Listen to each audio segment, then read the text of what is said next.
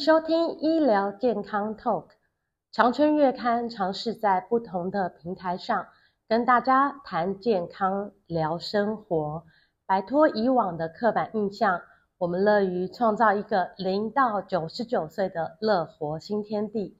在这里，不只是听专家们说，听主持人聊，也欢迎正在收听的您分享宝贵的经验，或是提出任何的想法。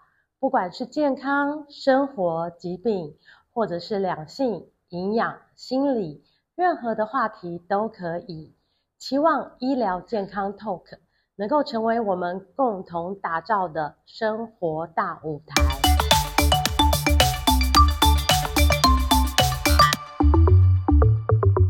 听众朋友们，大家好！苹果电脑的创办人贾伯斯呢，因为罹患了生长在胰脏的神经内分泌肿瘤而病逝，所以呢，神经内分泌肿瘤也被称为贾伯斯病。但是，什么是神经内分泌肿瘤？为什么有些人说是胰脏癌？那身体出现哪一些症状的时候要提高警觉？现在又有哪些武器可以去对抗？今天呢，我们特别来跟台北荣总合医部的主任。王玉峰理事长，也是中华民国合医医学会理事长的王玉峰医师来跟大家聊一聊。王医师您好，您好，大家好。是，请问一下，就是这个贾伯斯病啊，我们刚刚提到的，它跟胰脏癌可以画上等号吗？其实这两个中间还是有一些的差距了。是，基本上它是两种的癌症。我们讲一般讲胰脏癌是指长在胰脏那边的一个癌症。哦，那。其实呢，就像我们讲到肺癌，讲到这个什么脑癌，就长在哪里就是什么癌这样的概念。对对对，但是其实讲这样讲的时候，它是一个很大的族群。是哦，在这它里面有好几种的癌症。对哦，那跟我们一般常常在讲的什么癌王啊，这个诊断的胰脏癌以后啊，那这个通常预后不是那么好的。对对，对，这个是不太一样的。那是、嗯、那是另外一个我们讲的长在胰脏的胰脏癌。是那。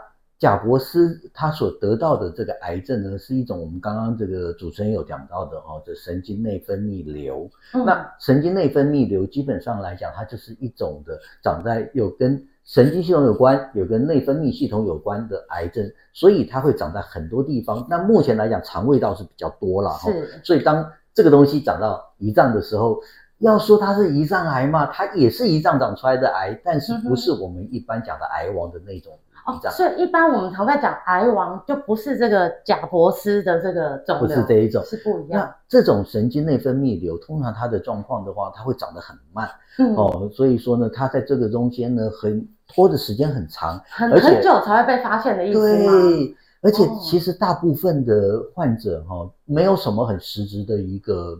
症状是哦，大概几乎百分之嗯七十七十多，就在四分之三的病人是没有什么特别的症状的。嗯哦，那也可能发现的时候都是可能是因为其他在正好做健检啦，或在做检查其他的检查的时候，哎，发现到哎怪怪的，才去发才发现到。是，所以发现的时候都是晚期比较多吗？呃呃，可能就是比较后面的时候，所以有很多人发现说，其实已经也不太容易开刀了。嗯哼哦。嗯，那如果早期发现，其实因为它如果长在胰脏癌，你说有可能长在很多地方嘛，但大部分肠胃道胰脏癌很多。如果早期发现，是可以开刀来治疗吗？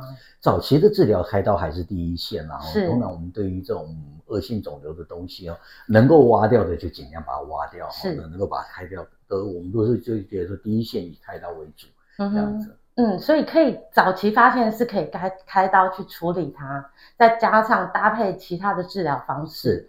呃，那它的治如果早期发现的治愈率有多高呢？其实早期发现的话，如果治整个能够把它拿得干净，对，哦，其实它效果是还蛮不错的。是。哦，那比较讨厌的地方就是我们刚提到嘛，很多就发现之后，其实它开刀，呃，还是可以把主要东西拿掉，对，拿不干净，有一些可能拿不干，比较难拿干净。嗯这是后面再搭配的，包括用体艺术治疗啦，嗯、包括其他的化疗啦，或者是这种症状治疗哦，也是有一些的帮助的地方。嗯，哦，那不过呢，这个还是要看它的整个的分布的一个状况。是，所以还是因人而异，就是每一个人的状况都不一样。对，那它的症状，我们刚刚提到几乎没有症状，那有没有一点点的征兆可以让大家来识别，或是哪一些人是高危险群要特别的注意？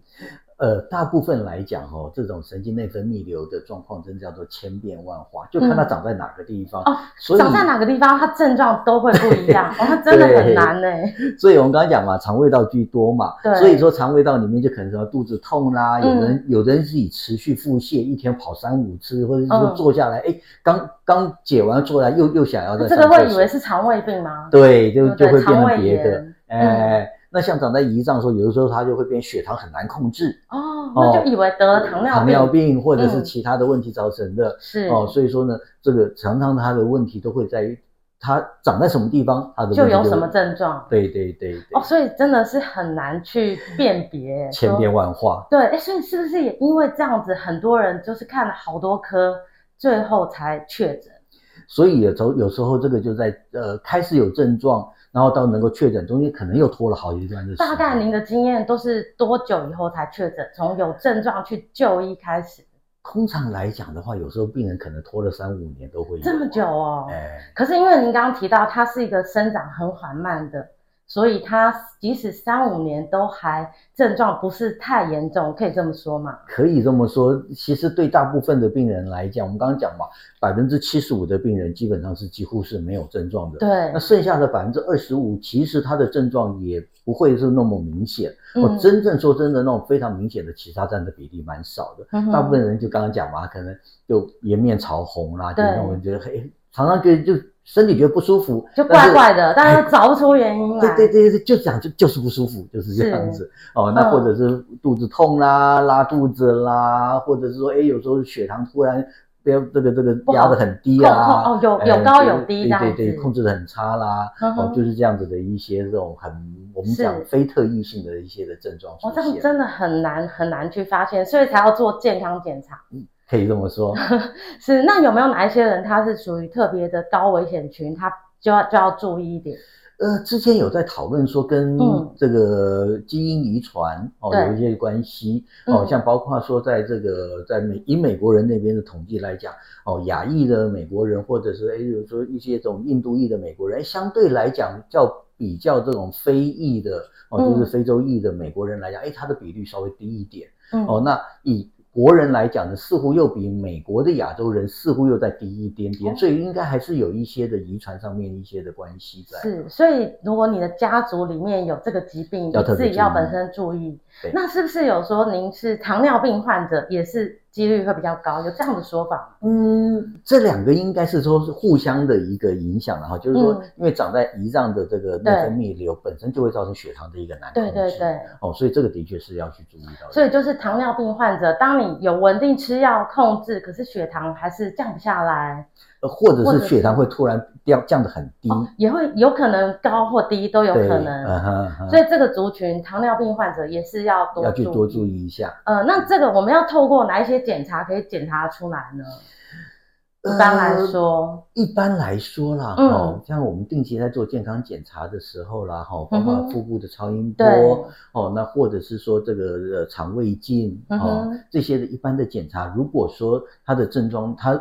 在症状不是很明显，但是我们在看到东西的时候，哎，这些都还是还蛮不错的一些的检查，就是会特别去注意，再做更深入的检查。对，是，所以其实基本的这个腹部超音波、肠胃镜。都是可以检查出来的。现在有时候也发现到有一些的血液的一些的标志哦，哦，那也可以作为一个参考。嗯，哦，不过我刚刚讲它整整个整个这种变化千变万化，对，哦，所以这些都是作为一个参考的地方。是，所以就是告诉大家要定期做健康检查，然后有一点点症状，如果都自己呃一直没有好起来，反而更恶化，就要赶快就医。就是可能要再把。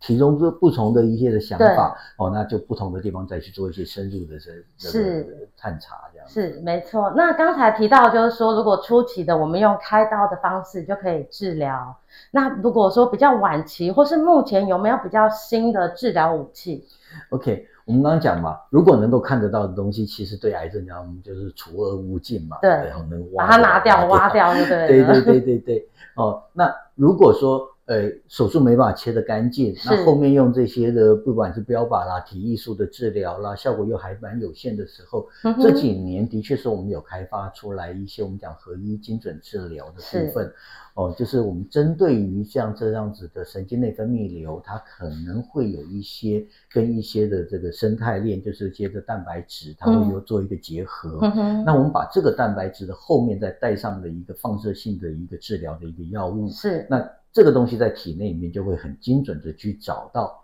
类似这样子的一个肿瘤组织，嗯，然后把它很干净的把它清理掉。所以这个跟标靶的概念有一点类似吗？蛮类似的啦。嗯，其实基本上来讲，这几年医学的发展一直很希望能够就每一种的肿瘤上面去找出它上面比较特别的这个点。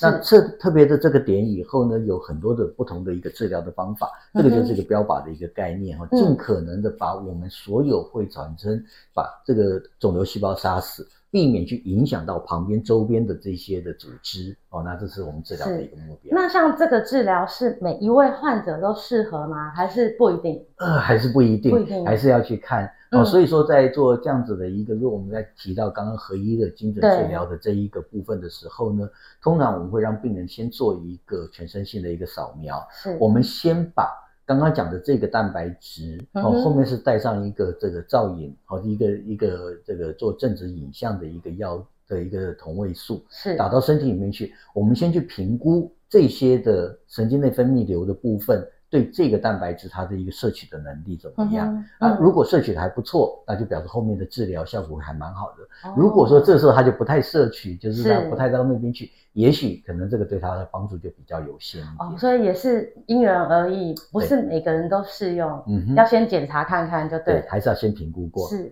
那这个治疗它会有一些副作用吗？呃，其实它的副作用都还好诶，大部分都是属于一般比较一般性的哈，嗯、像这个可能有的人可能有一些的肚子痛啦，脸面潮红啦，哦，刚治疗完之后可能会有一些的反应啦，但是大部分病人都很、嗯、都不太会有什么特别的一个症状。是，那所以说通常来讲，现在我们治疗完还是会让病人住院一个晚上，观察一下。哎，对对对，嗯、如果说有不舒服，通常在第一个晚上大概会看到，那如果没有，通常。大部分的病人来讲，几乎都还蛮 OK 的。是哦，那这个治疗相对来讲，一般连续剧里面常常说什么掉头发啦，对对对，这个大家最害怕的，这些都不会。这个倒是都还没有，这个都没有。对，嗯，所以算是一个很精准又是很新的一个治疗方式。嗯，可是就是事前要先做检查，并不是适合每一个人。对，是。那最后就请这个呃。呃，这个王理事长告诉大家，就是怎么预防这个神经内分泌肿瘤，他有办法预防吗？怎么预防，或是早期发现？主持人讲这句话，真的，真的，这个问题真的不知道怎么回答。真的，真的。我们刚刚讲了哈，神经内分泌瘤大部分来讲没有症状，对，百分之七十五没有症状。那即使有症状，它的症状也也不是很特异性的一个症状，并不会有特别。这真的很难发现哎。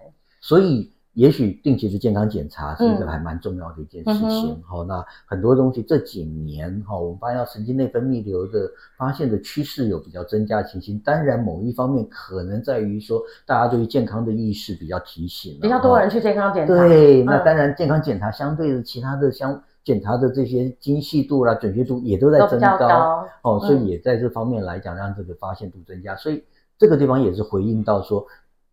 定期检查其实可能是一个发现到这种没有症状的神经内分泌瘤哦的一个很重要的一个事情。那至于其他的这种，哎，有少有一部分是有症状的，那也许就是在呃，可能呢刚开始的时候，哎，发现可能怀疑是什么样子，但是治疗效果不是那么明显的时候，也许我们就可以再提提醒一下，哎，有没有可能是这个东西的一个几率这样子？是，所以就是不管什么疾病都一样啦，就是要做健康检查，有一点症状就赶快去就医检查，是不是有什么其他的疾病造成的？是的，那今天非常谢谢王理事长跟我们聊这么多关于这个贾伯斯病，到应该正确应该说是神经内分泌瘤。对对对，好，谢谢谢谢理事长。好，谢谢主持人，谢谢大家。